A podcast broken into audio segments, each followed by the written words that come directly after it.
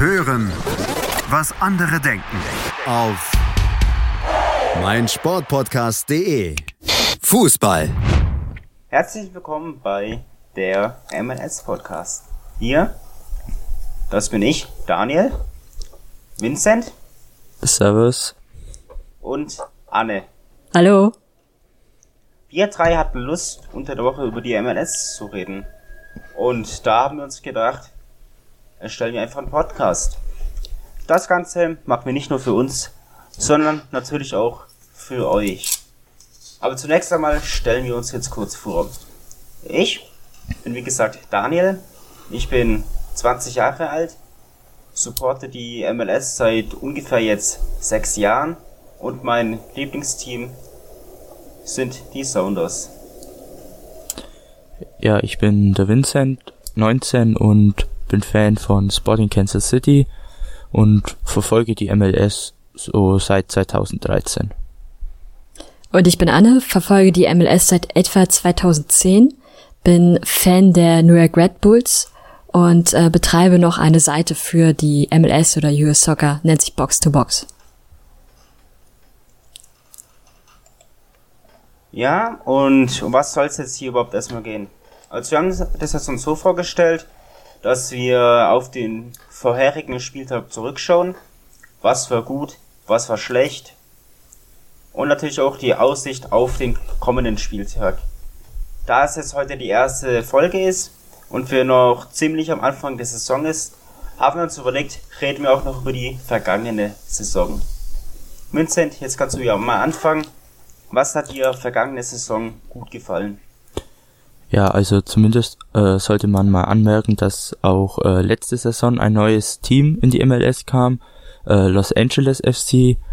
Ähm, die haben mir eigentlich positiv überrascht für die erste Saison. Fans waren Weltklasse, äh, sehr starke Supporters und ähm, das Team sel selber an sich ist auch in die Playoffs gekommen für das, dass sie die erste Saison machten und äh, in den Playoffs sind sie, glaube ich, auch zwei Runden weiter. Ist es echt eine starke Leistung.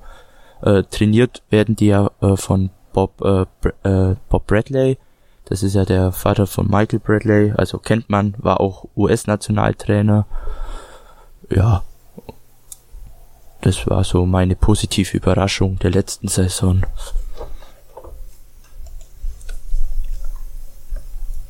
Dann hat er vielleicht die äh, Anne auch noch was?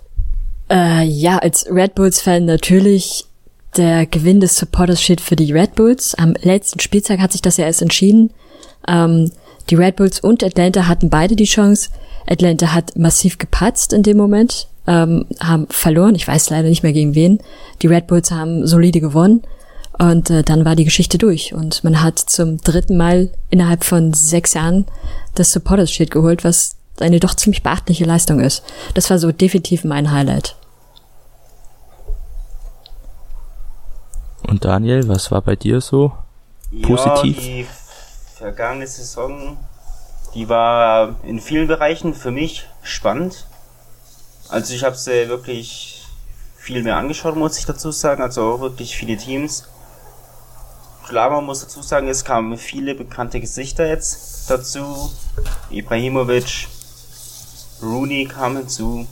Und ja, als jetzt so ein großes Highlight habe ich nicht. Gut, als Sounders-Fan gab es ja jetzt auch nicht viel zu feiern. Wir kamen zwar auch in die Playoffs, sind dann leider gegen die Timbers, unsere Rivalen, ausgeschieden. Aber ja, klar, Atlanta hat verdient gewonnen. Also den MLS Cup. Und ja, das war es eigentlich so von meiner Seite mit dem Saisonrückblick. Also ohne wirkliches Highlight, aber dafür mit vielen tollen Momenten vor Eurosport. Ja, das war es auch soweit. Natürlich kann ich dann auch noch mein Team äh, Kansas City positiv einwenden, die bis ins Halbfinale gekommen sind. Oder was heißt Halbfinale in das Finale der ähm, Western Conference. Und dort äh, mussten sie sich halt im Timbers dann geschlagen geben. Sonst war es das auch von meiner Seite. Und dann würden wir eigentlich schon zum letzten Spieltag, den ersten Spieltag kommen, würde ich sagen. Ist eine gute Idee. Ähm, ich fange direkt mal an. Ähm, das erste Spiel der Saison war ja Philadelphia gegen Toronto. Und es gab schon, finde ich, eine kleine Überraschung. Äh, Toronto gewann nämlich auswärts mit 1 zu 3. Ähm, und es gab so ein paar strittige Szenen, also beispielsweise nicht gegebener Handball. Ähm, aber ansonsten war es tatsächlich so, dass äh, Toronto deutlich stärker war ähm, und durchaus überrascht hat. Nachdem man sich das von der letzten Saison mal genauer betrachtet, haben sie sich da durchaus gesteigert. Philadelphia hat irgendwie noch nicht so richtig reingefunden gehabt an dem Tag. Ähm, so ein bisschen wie Orlando, die ähm, zu Hause gespielt haben und in der ersten Halbzeit mit 0 zu 2 plötzlich gegen den New York City FC zurücklagen. Aber ähm, auch wenn es zwei echt starke Tore vom New York City FC waren, und das sage ich als Red Bull-Fan, ähm, hat es Orlando tatsächlich geschafft, in der zweiten Halbzeit dann nochmal einiges aufzuholen. Und äh, plötzlich hieß es dann 2-2, woran natürlich auch ein Dom Dryer nicht unbeteiligt war. Der hat, fand ich, ziemlich viel Schwung wieder ins Spiel gebracht und äh, dann, ja, da nochmal ganz, eine ganze Menge rausgeholt. Ähm, relativ wenig rausgeholt haben dagegen die äh, Columbus Crew. Ähm, die haben 1 zu 1 gegen die Red Bulls gespielt. Dazu muss man aber sagen, die Red Bulls waren, weil sie kurz darauf in der Champions League spielten, nur mit einem B-Team dort, äh, außer zwei Spielern. Und ähm, dann 1-1 nur rauszuholen, ist schon eigentlich ein bisschen, bisschen schwierig. Ähm, aber okay. Am zweiten Spieltag, kann ich ja schon mal spoilern, ist es ein bisschen besser geworden. Dann ähm, Dallas und New England war ähnlich äh, überraschend, fand ich, weil ich New England in die Saison fast gar nichts zutraue, wenn ich mir so die Preseason ansehe. Also ich kann nur noch positiv überrascht werden. Äh, aber tatsächlich haben sie es geschafft, auswärts ein 1-1 rauszuholen. Ähm, und der entscheidende Mann für Dallas war tatsächlich Jesse Gonzalez im Tor, weil er viel gerettet hat. Also es war überraschenderweise fand ich die Refs, die viele Tore oder Torchancen hatten. Und ähm, nur Jesse Gonzalez steht halt hinten im Tor wie eine Mauer und hat nochmal viel gerettet. Ähm, ja, das ist so bei dem Gegentor von Dallas zum Beispiel, war er nicht schuld, sondern da standen fünf Spieler von Dallas im Strafraum und haben einfach nicht reagiert. Ähm, so, ich glaube, das Highlight von allen an dem ersten Spieltag war aber ein ganz anderes Spiel. Ähm, ein Spiel, was sehr, sehr heiß war. Nicht von den Temperaturen her, weil es war das kälteste Spiel der MLS-Geschichte, aber von dem, was passierte. Äh, das waren nämlich die Rapids gegen die Portland Timbers. Ähm, und bei minus acht Grad hat man sich dann überlegt, macht man es ein bisschen spannender. Und zwischendurch fing dann auch noch ein Schneesturm an, weshalb freiwillige Helfer übers Feld liefen, während das Spiel lief und dann noch die Linien freigemacht haben.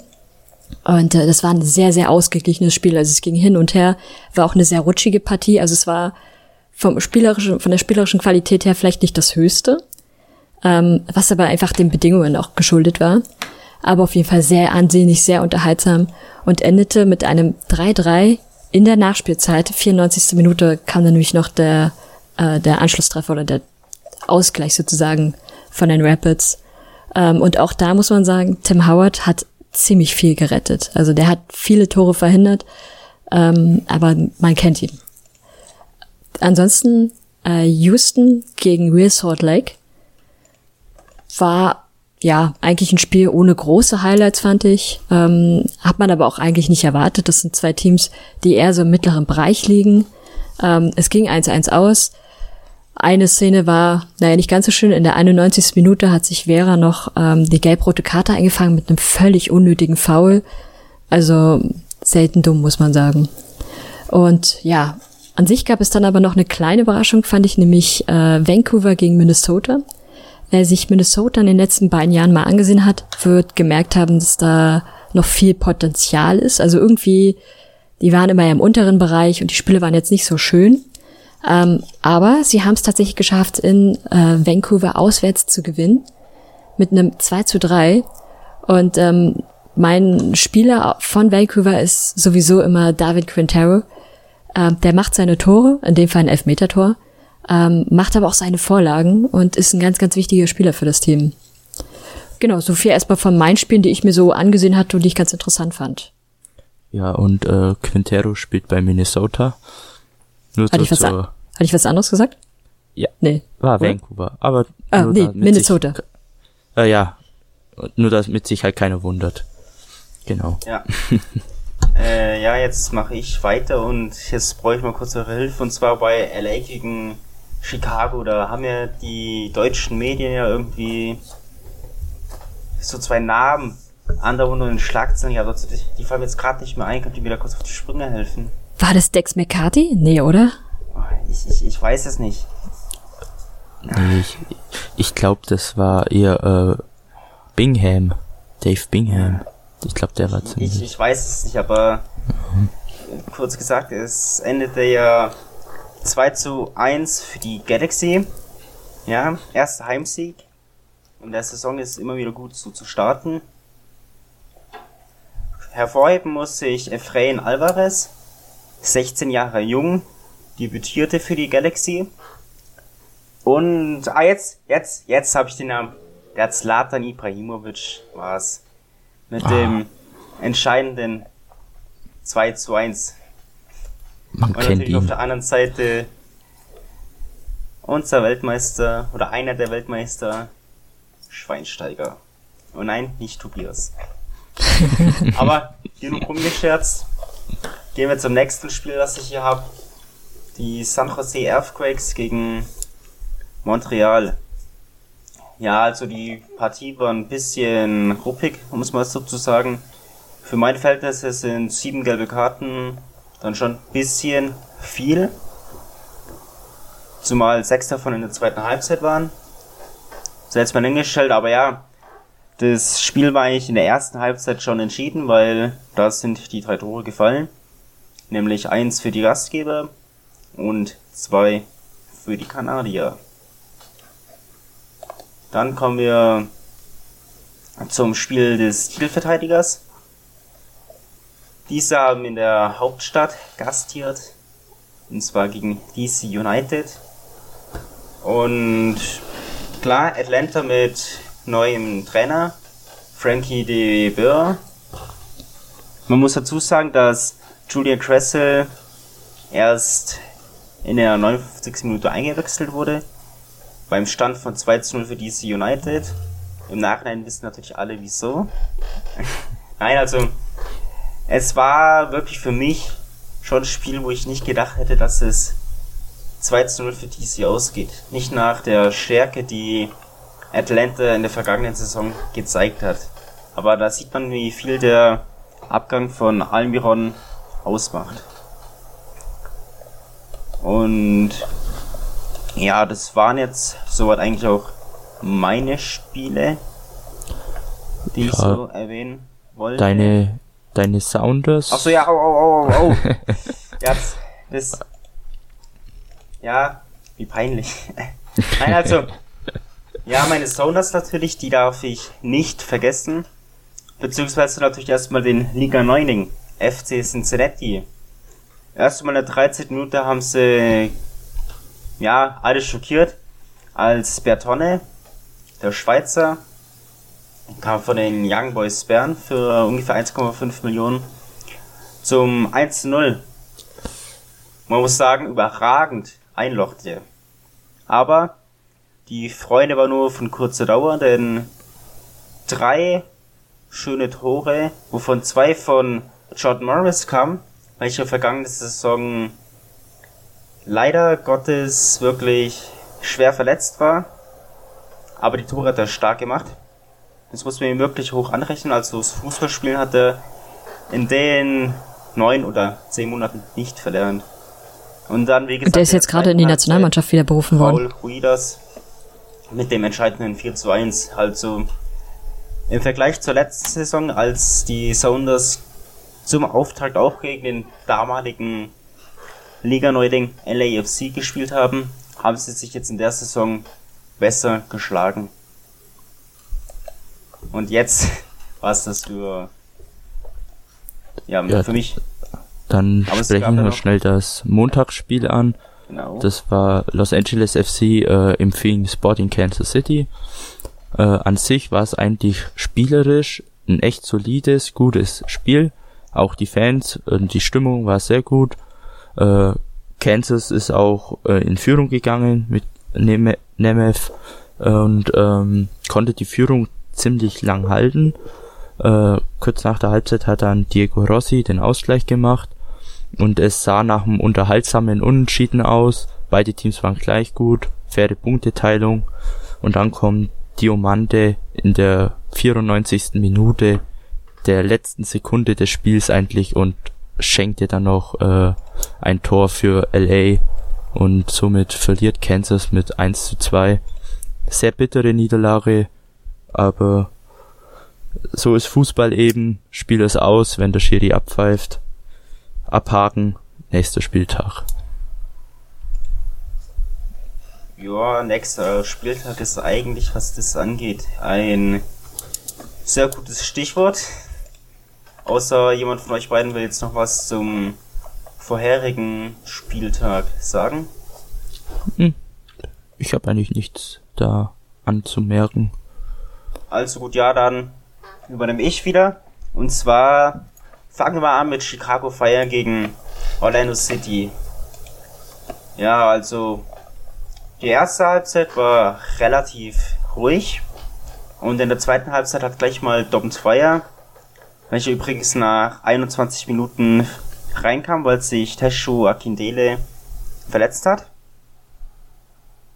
Dieser schoss, wie gesagt, dann in der 47. Minute das 0 zu 1.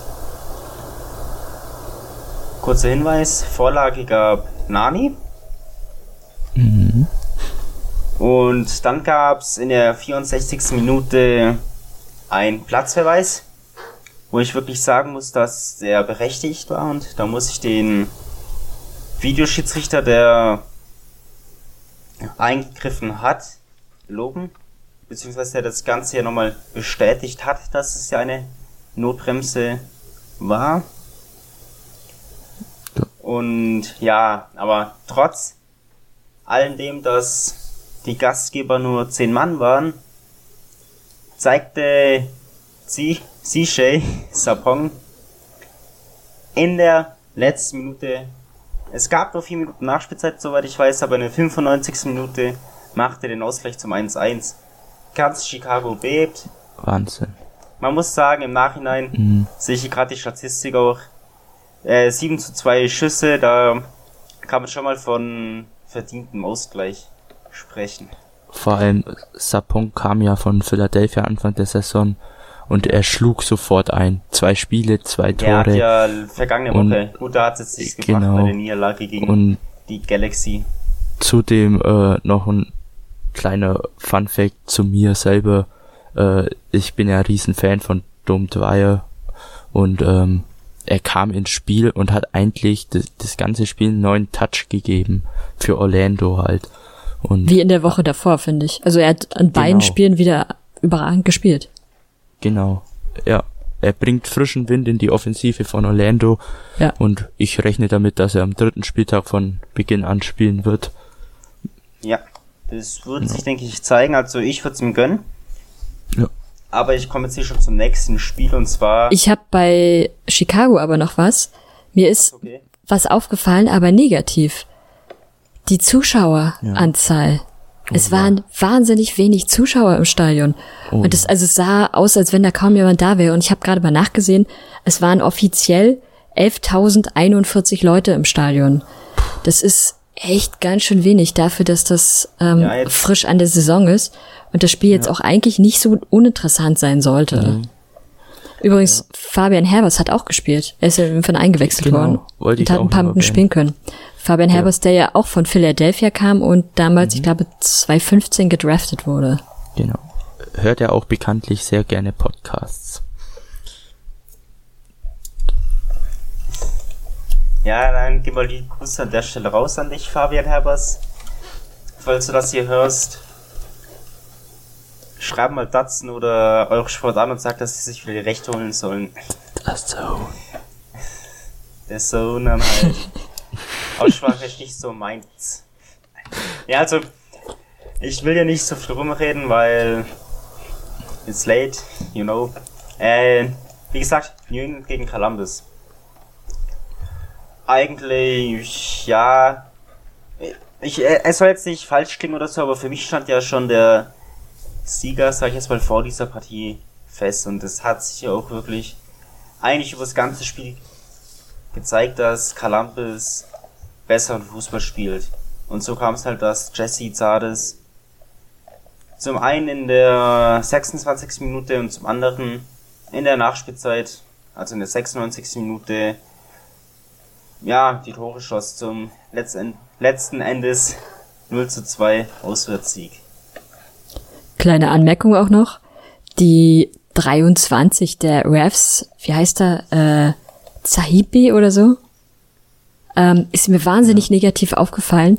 Ähm, er war im Strafraum mit dem Ball und oder kämpfte im Strafraum um den Ball und äh, fiel dann wie so eine Feder plötzlich um, weil er gesehen hat, dass die Hand des Mitspielers in seiner Nähe war. Und äh, er hat dafür, und dann hat er sich da massiv beschwert und hat dafür tatsächlich auch noch seinen Elfmeter bekommen. Hm. Die Rache folgte auf dem Fuß. Sechs Steffen hat das Ding gehalten, weil, also das war albern. Ja. Und hat es auch nicht verdient in dem Fall. Äh, ja. Und ganz witzige Situation, auch in dem Fall hat der Videoschiedsrichter sehr, sehr gut agiert. Man muss ja kurz dazu sagen, der Videoschiedsrichter in der MLS ist ein bisschen anders als in Deutschland, weil dort äh, bekommt der Schiedsrichter zwar auch eine Meldung aufs Ohr, geht dann aber zur Seitenlinie und guckt sich die Szene selbst nochmal an, um dann in, in Beratschlagung mit dem anderen Schiedsrichter, mit dem Videoschiedsrichter zu entscheiden, wie er entscheidet. Und ähm, in der 83. Minute etwa muss es gewesen sein, gab es die Situation, dass der Spieler, der mit dem Nachnamen Bei heißt, ironischerweise, ähm, in einen Zweikampf verwickelt war und äh, seinen Gegner zu Fall brachte. Für den Schiedsrichter sah es in dem Moment aber so aus, als hätte er den Arm genommen und äh, seinen Gegenspieler mit dem Arm ins Gesicht geschlagen, mit dem Ellenbogen, äh, weshalb er ihm zuerst rot gab. Und äh, dann dachte man schon, dass Bei jetzt den Platz verlassen muss. Aber der Schiedsrichter hat gegriffen, also der Videoschiedsrichter hat eingegriffen, hat Bescheid gesagt, davon hat sich der Schiedsrichter die Szene angesehen und festgestellt, das war nicht der Fall. Und ähm, hat dann tatsächlich auch die rote Karte wieder zurückgenommen und nur eine gelbe gegeben. Das ist auch so, finde ich aus Schiedsrichtersicht, eine super gute äh, Leistung, ähm, einzugesehen, dass man da eine Situation falsch eingeschätzt hat und die Entscheidung zu revidieren. Der Spieler ja. durfte bleiben mit Gelb, von daher alles super. Ja. Rot wäre auch zu hart gewesen. Ja, also sehe ich genauso. Ich sehe gerade die Szene. Also wie gesagt, das hatte ich gerade gar nicht mehr auf dem Schirm, aber jetzt sehe ich sie gerade wieder. Er zeigt natürlich die rote Karte und macht quasi so, nein, nein, ich sehe es so nicht, sondern nur gelb. Also da, wie gesagt, echt ein dickes Lob an diesem Spieltag. Ist ganz klar der Videoschiedsrichter. Der hat wirklich, beziehungsweise da muss er wirklich sagen, er ist eher ein Videoassistent, weil er sagt, hey, schau sie es selber an und nicht wirklich selber delegiert und quasi den Hauptschiedsrichter überstimmt. Was viel besser ist. Viel, viel um besser. Ja. Aber, ja, ich denke mal genug über dieses Spiel geredet. Und jetzt kommen wir eigentlich, ja, zu Dallas gegen die Galaxy. Ja, Galaxy nach dem 2 zu 1 Heimerfolg reisten sie ins schöne Texas Jetzt muss ich kurz schauen, wie hat Dallas letzte Woche gespielt? Die haben 2-0 gewonnen. Gegen LA Galaxy. Nein, nicht Oder? gegen LA, letzt, die Woche davor. Äh, das war 1-1. Genau. Gegen die Refs? Ja, stimmt. Gegen die Refs, ja. Da muss ich dazu sagen, dass ich am Anfang dachte, gut, 1-1 gegen die Refs. Also für alle, die es nicht wissen, die Refs sind ja mit am schwächsten in der Preseason, sag ich jetzt einfach mal, gewesen. Also da gab es ja schon ein paar Spiele, wo du dir wirklich einen Kopf fassen musstest und gerade für die Fans von New England war es, denke ich, schon ziemlich hart. Aber um die soll es natürlich nicht gehen, sondern vielmehr um Dallas und um LA. Und da hat mich Dallas echt positiv überrascht. Mit zwei schönen Toren. Der eine, Elfmeter von Ziegler. Und Ein Schweizer übrigens. Ja, genau. Ein Schweizer. 33 Jahre jung. Und von Brian Acosta acht Minuten später. Und was oh ja. mir noch wenn ich kurz äh, negativ aufgefallen ist, ist halt wieder die, ich sag jetzt mal die Fairness, dass er einfach sieben gelbe Karten über das Spiel verteilt schon wieder für mich ein bisschen zu, ja, wieder zu, wieder zu ruppig ist. Hm. Also es ist jetzt mal dahingestellt so von meiner Seite aus. Falls ihr das Spiel auch mir angeschaut habt oder Highlights und noch was einwerfen wollt, nur zu. Was, äh, dieses 2-0 von, ähm, wer war's nochmal, von, äh, Acosta, Acosta, war ja eine wunderschöne Vorlage von, äh, Paxton Pomikal, einen ja. 19-jährigen, äh, Spieler aus der Academy von Dallas, einer von 25 Academy-Spieler im Profikader. Also, er, er lief bis zur Linie, äh, Grundlinie eben raus und spielte dann einen Pass in den Rückraum der ganzen Abwehrkette bis zum Anfang der 16er Linie und da stand dann halt Acosta und zog in einem Strahl ab. Also sehr schönes Tor und auch eine sehr schöne Vorlage. Vor allem, weil es halt so ein junger Spieler ist, was für sein Selbstvertrauen wahrscheinlich Gold wert ist. Tatsächlich wollte ich ihn auch sagen, weil er mir das ganze Spiel über sehr positiv aufgefallen ist. Also er hat mhm. ganz, ganz viele richtig gute Aktionen gehabt und der ist immerhin erst 19. Also ich erwarte schon, dass man doch in den nächsten Jahren noch mehr von ihm sehen wird. Was mir übrigens nicht gefallen hat, ist, wie überhaupt dieser Elfmeter zustande gekommen ist. Wie kann man denn auf die unglaublich dumme Idee kommen, im Strafraum mit einem hohen Fuß in so eine Situation zu gehen? So die Konsequenz ist immer der Elfmeter und da braucht man sich nicht ja. hinstellen und verwundert tun. Die Entscheidung war ganz klar und das war, also, habe ich bei ähm, LA Galaxy tatsächlich schon häufiger gesehen in den letzten Jahren. Und ich verstehe nicht, warum sie das nicht hinkriegen. Ja, die überlegen einfach nicht beim Spiel. Das ist. Und zudem haben sie halt dann auch immer das Pech, dass der Schiedsrichter ziemlich gut steht. Wobei er das schon ziemlich knapp war, aber getroffen hat er ihn halt am Arm. Und ja, aber hoher Fuß im Strafraum ist halt dumm. Ja, genau. Ähm, ich kann ja mal weitermachen mit äh, Houston gegen Montreal. Das war tatsächlich eine solide Partie, fand ich. So generell. Also ich habe Schlimmeres erwartet, muss ich zugeben. Mhm. Ähm, aber der Gewinner war letztendlich auch völlig verdient. Gewonnen hat Houston mit 2-1. Ähm, aber erstmal hat es ganz gut angefangen für Montreal, die 1-0 in Führung ging und ein ziemlich fantastisches Finish hatten. Ähm, und dann ja, also das Tor war wirklich klasse gemacht. Ähm, ganz oben rechts dann, alles perfekt, aber kurz darauf dann schon direkt die Antwort mit einer riesen Rakete, ich glaube außerhalb vom 16. Ähm, die Antwort mit, zum 1-1. Und äh, ja, das 1-2 war ein bisschen kurios, fand ich. Ich weiß nicht genau, ob, es, ob der Fuß da wirklich geplant war, wo er stand, oder ob es eher eine Reaktion war. Auf jeden Fall hält der Spieler im richtigen Moment den Fuß hin Ball geht rein, Tor, fertig ist der Sieg. Ähm, war auf jeden mhm. Fall von Houston sehr, sehr verdient. Ähm, die haben das, die haben das Spiel dominiert eigentlich.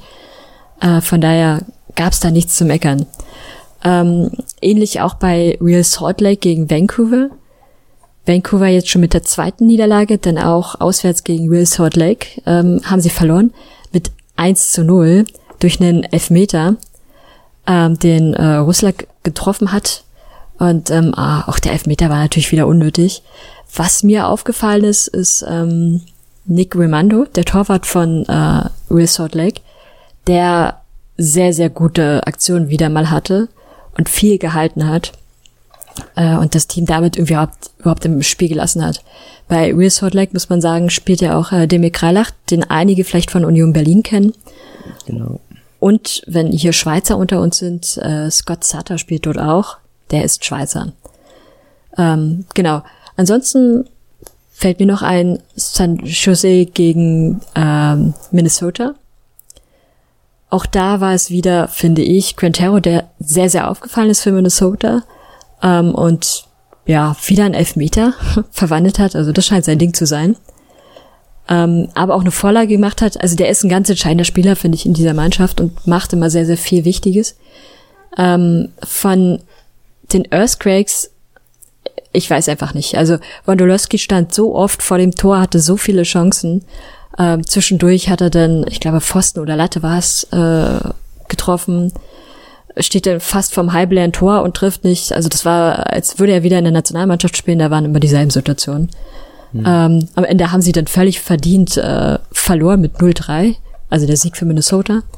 Ähm, und auch das Eigentor zum, zum 0-3 dann von den Earthquakes war, ja, also in dem Team gibt's noch wahnsinnig viel zu machen. Die müssen sich auf jeden Fall noch ähm, einpendeln im Laufe der Saison. Ähm, ja, ein anderes eine, Spiel. Äh, ja, dürfte ja. ich noch kurz was einwerfen? Bei San Jose beherrscht eben ein sehr großes Stürmerproblem, finde ich, und die sollten unbedingt, solange jetzt noch das Transferfenster offen ist, einen Stürmer zulegen und Florian Jung wird in die Innenverteidigung stellen. Ein deutscher Spieler von Darmstadt kam der vor eineinhalb Jahren. Und äh, weil die Innenverteidigung, die ist ziemlich unerfahren, die haben dann Innenverteidiger drin, der vor einem halben Jahr oder vor einem Jahr noch Stürmer gespielt hat ähm, das ist nichts Halbes und nichts Ganzes bei San Jose. Und sie haben ja auch mit, äh, ich glaube, Alemannia oder Almeida heißt ein Star-Trainer. Und äh, da kann der Trainer noch so gut sein. Der Kader, der ist einfach sehr, sehr unterirdisch schlecht. Kaum Identifikationsfiguren. Und ja, die Zeit von Wondolowski ist schon längst abgelaufen, meiner Meinung nach. Schon sehr, sehr lange, ja. Ja. ja, aber die einzige Identifikationsfigur wäre ja Wondolowski und der trifft nicht ins leere Tor. Nee, eben. Genau, ansonsten würde ich dann mal noch kurz weitermachen mit einem anderen Spiel, was mir aufgefallen ist, nämlich New York City FC gegen äh, DC United. Ähm, es ist mir nicht wegen der Highlights aufgefallen, weil es gab keine Highlights in diesem Spiel, ähm, außer vielleicht in der 88. Minute hat äh, Bill Hamid ähm, wieder richtig gut gehalten ähm, der ja zwischenzeitlich auch immer wieder mal Nationaltorwart ist. Ähm, aber ansonsten waren die Highlights nicht so richtig da. Was jedoch wirklich bemerkenswert war, war dieser Rasen. Der Rasen war, keine Ahnung, also selbst die Kuhwiese ist gepflegter, das war eher ein Flickenteppich. Und also, weiß ich, das war einfach nur peinlich zu sehen. Ähm, man hat einfach an dem Stadion auch gesehen, dass es eigentlich ein Baseballstadion ist. Äh, und das war sehr amateurhaft zusammengeflickt alles. Also kann man nur hoffen, dass es besser wird. Abschließend, man kann hoffen, dass äh, New York City ein eigenes Stadion endlich mal in naher Zukunft bekommt. Aber da glaube ich nicht dran. Nee, abschließend muss ich zu dem Spiel sagen, es war ein sehr langweiliges Baseballspiel. so kann man es auch nennen, ja. Wenn man sich die 20 Minuten Highlights gibt. ja, ja, ich habe mir versehentlich die 20 Minuten Highlight noch gegeben, die äh, nicht so überragend waren, weil ich sagte ja schon, es gab keine Highlights. Und dann war das ein Hin- und Hergeschiebe von dem Ball. Naja. Aber du hast durchgezogen, die 20 Minuten. Ja, das Hut ab, Hut ab. Man gönnt sich ja sonst nichts. ja, genau. Ja. Dann, äh, Daniel, willst du noch was über Seattle sagen? Ja, natürlich. Ich bitte darum. Dann schieß ja, los. Ja, also, natürlich wieder zur besten Primetime in Deutschland, nämlich 4 Uhr morgens spielen Sounders. Klar, man kann es jetzt natürlich nicht anschauen. Als Deutscher, da es halt echt mitten in der Nacht ist. Darum soll es jetzt nicht gehen. Vielmehr kurze Meinung meinerseits zum Spiel. Calvin Lerdam, Lerdam, whatever. Eigentlich ja Verteidiger. Aber hat mich mal wieder überrascht ein Tor. Jetzt nur sein zweites. Damit ist er in der Torschützenliste des Sounders gleichgezogen mit Raul Huidas, der es 2-0 geschossen hat, und Jordan Morris. Sprich, alle drei haben jetzt sechs Tore. Dazu muss ich sagen, dass das Spiel wieder ein bisschen ruppiger war als jetzt die anderen. Aber ansonsten gibt es da eigentlich echt nicht viel zu sagen. Ich fand aber eigentlich die Tore ganz witzig. Also das erste Tor Tore, nach waren, fünf Minuten. So ein absolutes Durcheinander im Strafraum und dann ja. irgendwie schafft es dann doch jemand nochmal die Kugel reinzumachen. Und auch das zweite Tor war ja fast ähnlich. Also das haben sie gut ja. freigespielt. Ähm, und dann steht ein Spieler an der richtigen Stelle, kriegt den Ball im Strafraum zugespielt und äh, macht das Ding. Ich muss yes. dazu sagen, ja? dass ich ich glaube, also Sonntagmorgen habe ich dann die Highlights angeschaut und ich bin wirklich jemand, ich hasse es, wenn ich gespoilert werde. Ich habe ja die Sounders App und auch die MLS App und da werden ja dir gern, gut und gerne mal die Ergebnisse schon angezeigt oder auch durch diese Google Short News am Handy. Aber zum Beispiel heute erst um 17 Uhr oder so Champions League von gestern angezeigt. Aber gut. Dann halt irgendwie zu eine Augen, Taschen gedrückt, dass ich dann endlich die Highlights zu dem Spiel hatte, dass ich nicht gespoilert wurde. Und danach im 200 dachte ich, das, das wird jetzt mal schöner, schöne Highlights aus Sicht der Sonos klar. Aber dann ist halt einfach die letzten 82 Minuten nichts mehr passiert. Naja, ja, in der Im Nachhinein fand ich schade. In der 77. Minute hatte äh, Harry Chip noch äh, eine Chance. Der kommt ja eigentlich von Chicago Fire und ist mir damals immer aufgefallen, weil er, also er hat dort gut gespielt und die Situation, wie er von Chicago Fire wegkam, war nicht schön gewesen, weil sie ihn einfach getradet haben und er aber wahnsinnig viel Herzblut in dieses Team gesteckt hatte ähm, und eigentlich gar nicht gehen wollte. Ähm, aber gut, jetzt scheint er sich doch bei den Sounders eingefunden zu haben. Ähm, und er hatte, ich glaube, eine Vorlage von Maus war es sogar gewesen. Und er hat nur ganz knapp das Tor verfehlt. Also es war sehr, sehr eng gewesen. Ähm, aber man muss auch mal sich die Rapids ansehen, die gefühlt einfach kaum Chancen hatten. Und wenn sie dann mal Chancen hatten, dann sind sie irgendwie an Stefan Frei immer wieder gescheitert. Weil es waren so Kugelbälle ja. aufs Tor. Ja, die Rapids, die sind auch meiner Meinung nach vor allem in der ersten Halbzeit haben die echt unterirdisch gespielt und äh, würde ich echt neben New England und San Jose bis jetzt zu den Enttäuschungen der Saison zählen. Also, das waren ja, glaub, sieben Minuten, waren sicher 2-0 hinten, wenn ich mich nicht täusche. Und das ist unterirdisch. Also, das darf eigentlich ja nicht passieren. Die waren absolut nicht wach, nicht da. Ich glaube, die können nur in, in Schnee gut spielen. Weil in der Woche davor das kälteste Spiel der Saison ja, oder des, der, der Geschichte. Ja, diese klimatische Unterschied, der, der ist schon hart gewesen in Seattle. Also diese Temperaturen, hui. Also, das muss, ja. muss man mit einberechnen. Ja, genau. Also unbedingt. Aber ich übergebe jetzt mal an dich weiter, Vincent, und du darfst jetzt noch die letzten drei Spiele für uns zusammenfassen. Darf ich das? Ich bitte darum. Gut, dann fange ich mal an. Ähm, ja, fangen wir gleich mit Kansas City an, mein Team. Die haben gegen Philadelphia Union gespielt. Philadelphia muss ich für mich persönlich sagen, ist äh, eins der sympathischsten Teams in der MLS. Und äh, deswegen war das für mich schon eins der Saison-Highlights Kansas gegen Philadelphia. Äh, diese Spiele liebe ich einfach, hab viel erwartet ähm, habe auch den Sieg für Kansas erwartet, der dann letztendlich auch kam. Ähm, getroffen haben für Kansas City äh, Elie Sanchez per Elfmeter und ja, ein sicherer Elfmeterschütze. Elie Sanchez kennt man eventuell noch von 1860 München. Der kam ja damals aus der Barcelona-Jugend zu 60 und dann ging er nach Kansas, soweit ich weiß. Und, äh, und dann in der 80. Minute hat noch Jack Elliott ein Eigentor gemacht und hat somit den Spielendstand besiegelt. Äh, auch besonders anzusprechen möchte ich äh, Gianluca Busio, 16, äh, äh, die 17 ist er glaube mittlerweile schon. Und er hat vor zwei Jahren mit 15 schon sein Debüt gegeben in der MLS und ähm, der hat auch äh, am Samstag, nee, Sonntag war es, sein äh, Stadtelf-Debüt für die Saison 2019 gegeben und hat total überzeugt.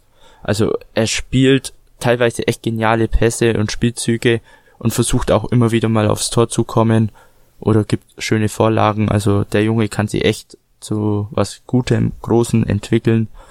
Und wenn er so weiterspielt, werden die Angebote im Sommer schon kommen. Und negativ kann man Marco Fabian anprangern von Muss Philadelphia. Man muss man, stimmt. Kam ja von Eintracht Frankfurt und kassierte halt schon in der 31. die Gelb und äh, man muss das, davor hat er auch noch einen Elfmeter verschossen, das war ja auch noch. Und äh, zur 60. kam dann auch noch die Gelb-Rot dazu. Ähm, folgende Situation, Kansas hatte halt einen Spielverlauf im 16er und ähm, dann äh, grätschte eben Johnny Russell war's, äh, wollte den Ball wegrätschen und Fabian hupft halt über äh, Russell drüber und landet halt direkt auf Russell. Man kann jetzt schwer sagen, ob Absicht oder nicht, aber es ist halt richtig böse, weil er mit den Stollenfüßen aus der Luft auf dem äh, Bauchbereich, glaube ich, von Johnny Russell gelandet ist und das tut einfach höllisch weh. Ist gelbrot, wenn es Absicht war, absolut verdient. Wenn es unabsichtlich war, ist es halt bitter, aber man kann es eigentlich nicht ungestraft lassen. Gelbrot war eigentlich die einzig logische Entscheidung. Und je nachdem, was halt die Absicht von Fabian war, war es verdient oder halt hart. Er wirkt aber auch nicht so, als würde er versuchen, irgendwie anders zu landen. Ja, es kommt halt drauf an, wie schwierig du die äh, dich unter Kontrolle hast bei so einem Hupfer. Das ist, kann man halt schlecht bewerten, finde ich, als Außenstehender. Sah auf jeden Fall brutal aus. Ja, das ja. stimmt. Und um bei kurz ja. zu lösen, ich meine, es war glattrot. Ja, er hatte davor schon gelb, also geht aber. Aber glatt, ich meine glatt, also? nicht gelb-rot, glattrot. Echt? Okay. Ja, gut, kann ja, auch sein. Glattrot. Weil, ich habe gerade nochmal die Szene angeschaut. Der ähm, hat ja, das wurde ja überprüft. Mhm. Und er hat dann eben den Bildschirm gezeigt und hat er ihm glattrot gezeigt. Okay. Also nicht gelbrot, mhm. nichts irgendwie zurückgenommen, sondern glattrot runter. Ja, also, also für Philadelphia ist es allerdings eine Schwächung. Der wird zwei bis drei Spiele fehlen, mit Sicherheit. Ist schon ein herber Rückschlag. Und bei Philadelphia hat auch äh, Kai Wagner, ein Deutscher, der von den Würzburg Kickers kam, seinen zweiten Startelf-Einsatz. Überrascht mich, dass er gleich so zum Einsatz kommt und freut mich auch. Ähm, ich hoffe, dass er so weiterspielt konstant und seinen Platz halten kann. Ich äh, fand ihn ja in der letzten ja. Woche fand ich ihn ja noch ein bisschen, also schwach würde ich jetzt nicht sagen, aber er ist schon mit Nervös. Fehlern aufgef mit Fehlern aufgefallen. Also die ja.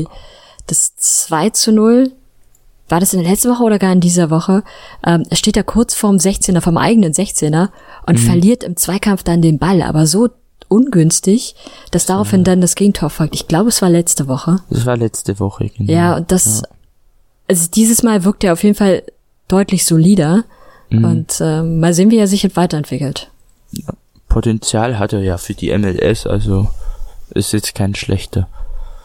Dann ähm, gehe ich weiter, äh, geht's nach Georgia in Atlanta ins äh, Mercedes-Benz Stadium, wo um äh, ein bisschen mehr als 70.000 Fans warteten. Äh, Atlanta United empfing den Liga-Neuling Cincinnati. Äh, die Atmosphäre war bombastisch bei 70.000 Fans. Da kannst nichts anderes. Gänsehaut pur, wie sie vorm Spiel gesungen haben. Es ist einfach schön, mal solche Fans zu haben und zu sehen in der MLS. Und Cincinnati war im Auswärtsblock auch sehr gut vertreten. Sie haben ja eine Supportergruppe, die heißt ja die Innenstadt. Merkt man das deutsch geprägte Cincinnati auch sehr stark. Und das Spiel an sich war eigentlich, ja, am Anfang so leichtes Herantasten bisschen. Also, oder sagen wir mal so, es fing erstmal sehr schlimm an für Cincinnati. Nach fünf Minuten hat äh, Josef Martinez schon das 1 0 geschossen. Mit Vorarbeit von Julian Kressel, der diesmal von Anfang an spielte. Und ja, war ein hervorragender Pass und Martinez vollendet, so wie man es halt von ihm kennt. Und danach war es Rantasten ans Spiel von beiden Seiten. Es ergaben sich immer wieder mal Chancen. Und äh, ja, lange sah es danach aus, dass Cincinnati die zweite Niederlage bekommt. Atlanta sich ein bisschen so zum Sieg zittert. Also da ist noch kein so großes System drin unter dem neuen Trainer Frank de Boer.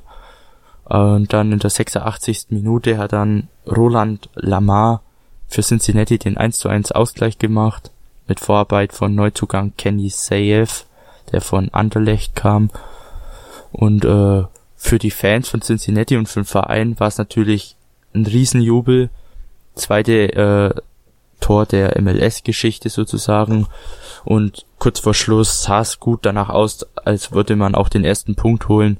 So endete es auch. Also für Cincinnati war es der erste Punktgewinn beim äh, Meister der Vorsaison Riesenerfolg und Atlanta ist mächtig unter Druck nach zwei Spielen, ein Punkt als Meister und das waren keine zwei schönen Spiele, muss man dazu sagen. Also da bin ich echt gespannt. Was denkt ihr, ob, ob sie noch lang am Trainer halten oder denkt ihr, da wird bald was passieren, wenn sie so weiterspielen? Naja, wäre ja Quatsch, ihn jetzt schon wieder wegzuschicken, ja. weil ich glaube, adäquaten Ersatz würden sie nicht so schnell finden. Ähm, ja. Muss man, muss man abwarten. Also die müssen sich auch erstmal selbst finden in ihrem neuen System. Und also es war halt irgendwie auch klar, dass da was fehlen würde, wenn Amiron geht. Mhm. Ähm, das hat man in der letzten Saison gemerkt. In den Spielen, in denen er verletzungsbedingt gefehlt hatte, hatten sie dann plötzlich verloren. Und kaum war er wieder da, gewannen sie die Spiele wieder. Und da hat man schon gesehen, dass das ein ganz, ganz wichtiger Spieler für das Team ist. Von daher bin ich jetzt ehrlich gesagt nicht so überrascht. Mhm. Und äh, eigentlich, wenn man sich das mal ansieht, das Spiel hätte es auch eine Niederlage werden können. Ähm, weil es gab so in der 55. Minute die Situation, dass Cincinnati ein Tor schoss und es dann auf Abseits gepfiffen wurde. Aber das war eine sehr, sehr knappe Entscheidung. Also äh, ich habe jetzt keine guten Kamerawinkel dazu finden können. Mhm. Es war wirklich eine Millimeterentscheidung und äh, dann hätte es schnell 1-2 für Cincinnati sein können. Stimmt, ja. Ja, wie gesagt, Chancen waren da, auch auf beiden Seiten, aber die Vollendung war noch nicht so ganz aufgefrischt nach Saisonstart. Das stimmt. Ja, aber wobei ich da Anne recht geben muss, es ist der zweite Spieltag. Ich meine, gut, du hast dein Spielmacher Miguel Almiron verloren. Ja gut, ich meine so vielleicht nach... mit dem du die MLS gewonnen hast. Ja, jetzt, also ich meine so nach so... Halt in Ruhestand, soweit ich weiß, gegangen und dann halt wirklich... Du fängst jetzt zwar nicht bei Null an, aber du fängst halt wieder ein paar Schritte weiter hinten an. Und das alles wieder aufzuarbeiten, ich meine, klar, offensiv mit Martinez, Martinez, Gressel, Vialba und wie sie alle heißen, sind sie einfach dermaßen gut und präsent, aber mhm. das Mittelfeld ist halt das A und das O, was Atlanta in der vergangenen Saison stark gemacht hat. Aber ich denke ja. halt auch, dass Frankie de Boer nicht lange Trainer sein wird, weil er, also ich persönlich halte wirklich gar nichts von ihm. Also, nee. ich, ich weiß nicht wieso, aber ich glaube nicht, dass er zu Atlanta passt. Das habe ich auch schon von Anfang an irgendwie so das Gefühl gehabt. Weil ich ja einfach nicht merke, dass er mit diesem Kader kann. Also sein System, sagen wir so, passt nicht zu diesem mhm. Kader. Und wenn er da jetzt sich schnell eine Planänderung hat, beziehungsweise ein neues Konzept, dann denke ich, dass er noch in der Saison gehen wird. Der hat auch in Europa schon bei Inter Mailand und Crystal Palace meiner Meinung nach nicht überzeugt. Und als er dann kam vor der Saison, habe ich mir so gedacht, ja, vielleicht klappt's ja in Übersee, könnte ja sein. Die Liga ist jetzt nicht so stark. Vielleicht kann er sich da ein bisschen mehr rumexperimentieren und austoben. Vielleicht macht er das noch. Also, und falls die Ergebnisse nicht stimmen, würde ich so schätzen, so spätestens im Sommer vielleicht oder kurz vor dem Sommer, dass man die Reißleine zieht. Er könnte aber schon noch die Kurve kriegen, aber da muss halt dann auch das Team echt dahinter stehen. Und man merkt auch, dass er ziemlich viel noch rotiert in den Aufstellungen und so. Also bleibt spannend abzuwarten. Was aber noch immerhin hat Kevin Kratz diesmal auch gespielt. Also gut, er ist in der 90. Minute eingewechselt worden, aber er hat Spielzeit bekommen. Er hat paar Minuten gespielt. Ja. ja, das stimmt. Und ich meine, vielleicht täuschen wir uns auch. Und Atlanta rasiert jetzt in der Champions League 4-0 oder 5-0. Wir sprechen nicht über die Champions League, es tut noch zu weh. okay. Der es nicht weiß, die Red Bulls sind äh, heute Nacht rausgeflogen. Sang und klanglos. Ja, das. Ich, ich, wir reden nicht ich, drüber. Ich, ich habe noch Hoffnungen für mein ich Team. Ich will Champions League reden, okay? Das war dumm von mir, sorry. ich bin noch, also, noch bin ich fröhlich, mich, aber. Mich, mich hat's mehr geschmerzt, glaub mir, Anne. Äh, LAFC gegen Portland. Genau. Da war ein sehr torreiches Spiel, LAFC im zweiten Heimspiel. Und ähm, es fing schon ziemlich früh an, nach einer Viertelstunde hat ähm, der Youngster, ich glaube Mark Anthony Kay, wenn ich mich nicht täusche, äh, oder was heißt Youngster, ist auch schon 24, aber er kam, soweit ich weiß, auch von, äh, von einem Jugendteam, äh, schoss das 1 zu 0 für LAFC und äh, bescherte so mit den Fans schon ziemlich früh Freude, die aber nicht lange andauerte. Keine, äh, was ja, keine zehn Minuten später eigentlich äh, schoss Jeremy E. Boise, der äh, Neunationalspieler der USA, das 1 zu 1 für Portland. Ich hoffe nur, ich habe den Namen jetzt richtig ausgesprochen. Und äh, mit Vorarbeit von Diego Valeri kennt man vielleicht, der hat einen kleinen Ruf. Und dann kurz Immer, vor der Halb, ja. Valeri war ja immerhin auch, äh, ich glaube, 2017 äh, MLS-Spieler des Jahres. Genau. Der war in der Vorsaison der, der den Torrekord aufgestellt hat, also 10 oder 11 Spiele in Folge in Tor. Also es war nicht letzte Saison, sondern die Saison davor, als in der Toronto gewonnen hat. Ja, also der ist nicht ohne Diego Valeri immer noch einen gefährlichen Spieler, auch wenn er schon über die 30 ist. Und ja, wie gesagt, kurz vor der Halbzeit äh, machte dann LAFC noch einen kleinen Schocker und äh, schoss das 2 zu 1 von Christian Ramirez. Ähm, ja, nach der Halbzeit ging dann bunt weiter. Ähm, LAFC machte und bestimmte das Spiel größtenteils. Portland konnte nur kleine Nadelstiche setzen, aber war im Endeffekt zu wenig. Äh, Adama Diomande macht dann noch das 3 zu 1 in der 65. und drei Minuten später folgte das 4 zu 1 von Carlos Vela und die zwei Tore kann man auch sehr schön zusammenfassen. 3 zu 1 Vorarbeit Vela, Tor Diomande, 4-1 Vorarbeit Diomande, Tor Vela. Also die haben sich gegenseitig unterstützt und haben innerhalb von drei Minuten Portland eine Niederlage besiegelt und die Fans, die flippen natürlich voll aus. Also die LAFC-Fans sind auch sehr super, auch wenn es jetzt keine 70.000 wie in Atlanta sind. Aber ich glaube, das müssten so um die 22, 23.000 sein, die Aber da im Stadion waren. Ich will dir mal leicht widersprechen. Ich fand, ja. dass die Timmers gar nicht so, ähm, also ich fand sie schon eigentlich relativ gleich stark, beide Teams. Hm. Die Timmers hatten ihre Chancen, aber der entscheidende Punkt war einfach, sie haben die Tore nicht gemacht, was der LAFC halt gemacht hat. Gut, okay, die letzten beiden Tore waren dann natürlich irgendwie, ja, also sie waren gut rausgespielt irgendwie vom LAFC und die mhm. Timbers haben da irgendwie ein bisschen gepennt. Aber bis dato fand ich sie irgendwie schon gleich stark. Also es war durchaus ein interessantes, spannendes Spiel bis dahin. Okay. Ähm, es war nur, ja, die einen machen die Tore, die anderen nicht und das sind dann die, die gewinnen. Aber was sagst du zur roten Karte? Hast du das gesehen? Ja, also ich muss ja auch erstmal sagen, ähm, ich habe das mindestens achtmal schauen müssen und nur durch Hinweis erkannt, was da eigentlich die Rot war, weil wie fast jeder normale Mensch habe ich natürlich auf die Füße geachtet und da habe ich mir gedacht, da ist Rot einfach lächerlich, da ist sogar Gelb lächerlich.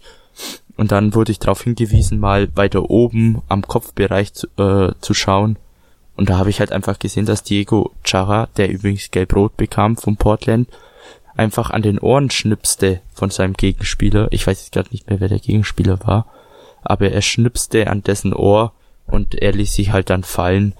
Klar, war halt eine Berührung, muss man eigentlich nicht fallen, aber es gab dann gelb-rot und ein Ohrenschnipser ist halt eine kleine Provokation, die man eigentlich als Profi nicht machen sollte. Ich habe auch nicht verstanden, warum. Also was für Zweck das hatte. Es war eigentlich nur dumm in dem Moment. Und Einfach Provokation, ja. Fehl nicht kurz daraus sogar noch das Tor denn oder war noch Zeit dazwischen? Weiß ich gar nicht. Nee, da, da waren die Tore ja schon alle durch. Da, da, da war schon vier. Bei irgendeinem Spiel, bei einem anderen Spiel. Ja. Mhm. Äh, und eine Minute später fiel das Tor. Fällt mir gleich wieder mhm. ein, welches Spiel das war. Ja, okay. ich find's halt schade, weil es sich halt damit nicht nur sich schadet, sondern halt dem gesamten Team. Ich meine jetzt im Nachhinein, das Spiel war schon durch nach 70 Minuten, aber es ist halt scheiße, weil du hast eine gelb-rote Karte für, ist einfach eine dumme Aktion, weil du dich nicht im Griff hast und da finde ich es eigentlich auch gut, dass die dementsprechend auch oftmals sanktioniert werden, seitens der MLS oder seitens der Vereine. Hm. Ich habe jetzt mal noch mal kurz die Statistiken des Spiels offen. Äh, Anne, was du meintest, war wahrscheinlich der Ballbesitz. Der war ziemlich ausgeglichen so. Aber äh, so von Torschüssen her und Freistößen, Eckbällen und so war eigentlich LAFC schon eindeutig überlegen. Plus Portland hatte halt auch die paar Schüsse und Freistöße und halt eher diese Nadelstiche, aber wenn wir jetzt mal die Schüsse waren 14 zu 5 Schüsse, 8 zu 2 aufs Tor. Also das spricht schon meiner Meinung nach ein bisschen mehr für LAFC.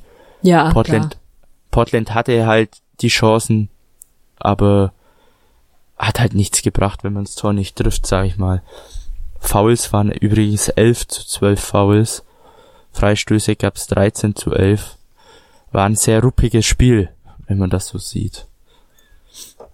Aber es ist oft Ansichtssache.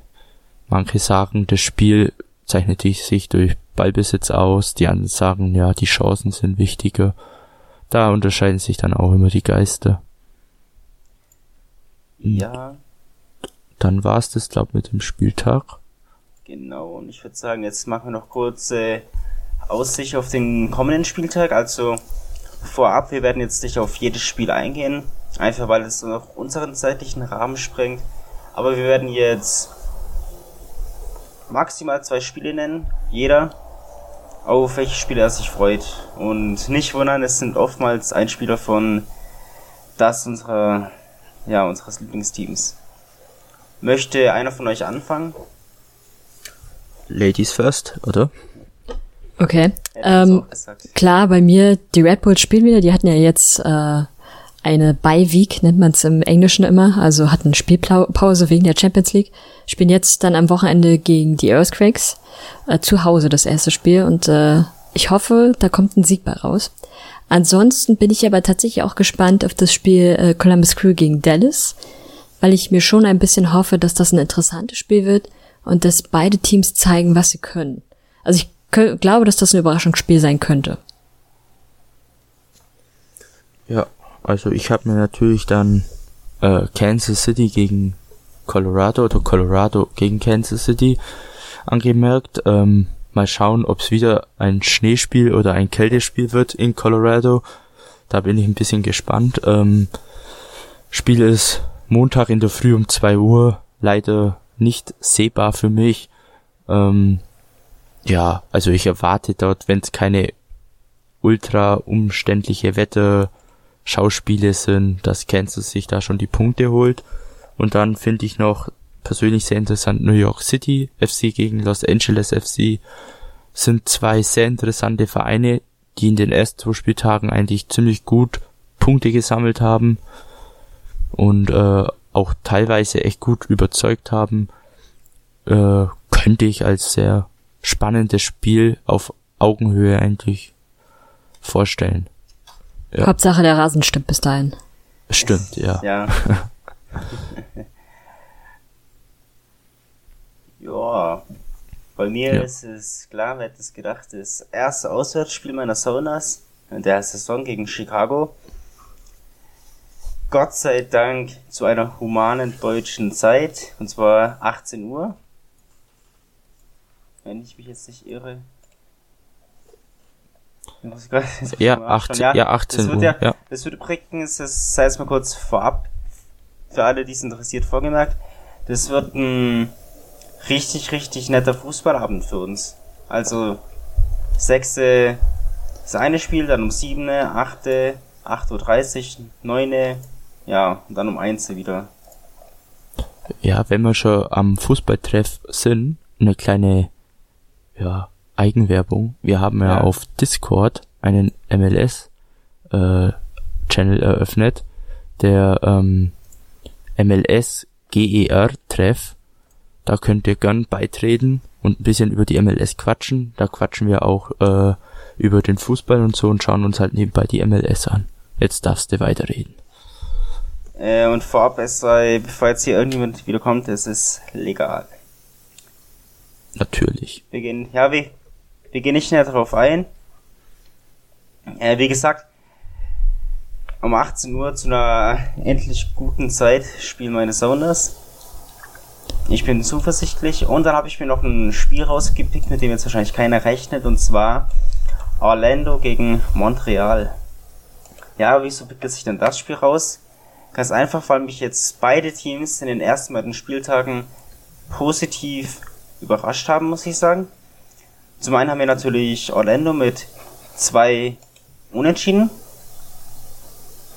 Und auf der anderen Seite haben wir die Kanadier, welche klar vergangene Woche jetzt gegen Houston verloren haben.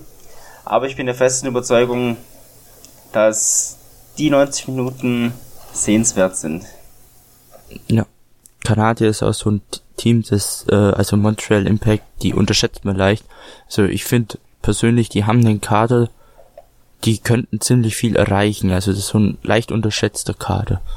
Ja, das stimmt. Die kommen wahrscheinlich wieder zur Mitte der Saison. Das haben sie, das machen sie ja eigentlich regelmäßig.